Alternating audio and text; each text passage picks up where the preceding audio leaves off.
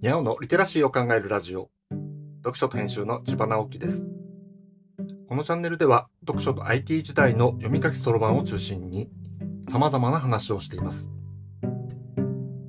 今回のタイトルは金色の箱に入った不思議の国のアリスオリジナルというものです。箱入りの本ってありますよね。最近はあまり見かけなくなったような気がしますが子供の頃家の本棚には箱入り本が割とあったような気がします。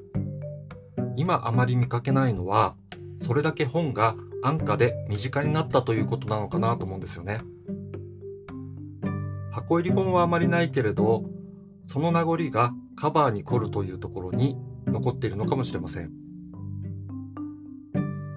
いつものように本棚を眺めていて、ふと目についたのが、今回の不思議の国のアリスオリジナルという本です。これ、金色の箱に入った本です。税別2000円と書いてあります。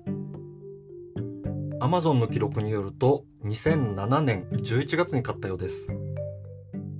箱に入っている理由は高級感だけではありません。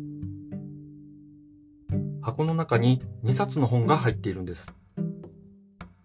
この本になぜオリジナルとついているのかというと、不思議の国のアリスの原型となった初期の作品、地下の国のアリスを翻訳したものだからです。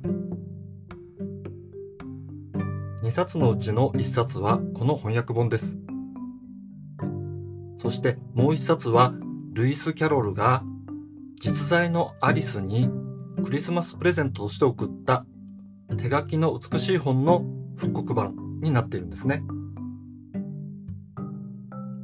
原本は現在大英博物館にあるそうです。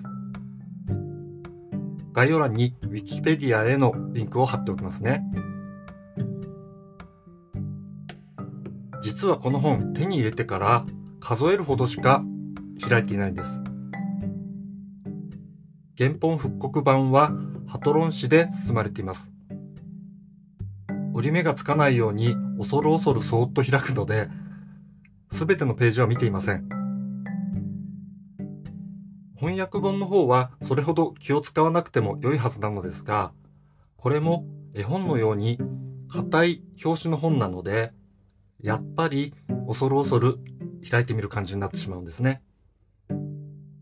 だからきちんと箱に入れて、うやうやしく本棚に置いて、何年かに一度開いてみるというような本になっています。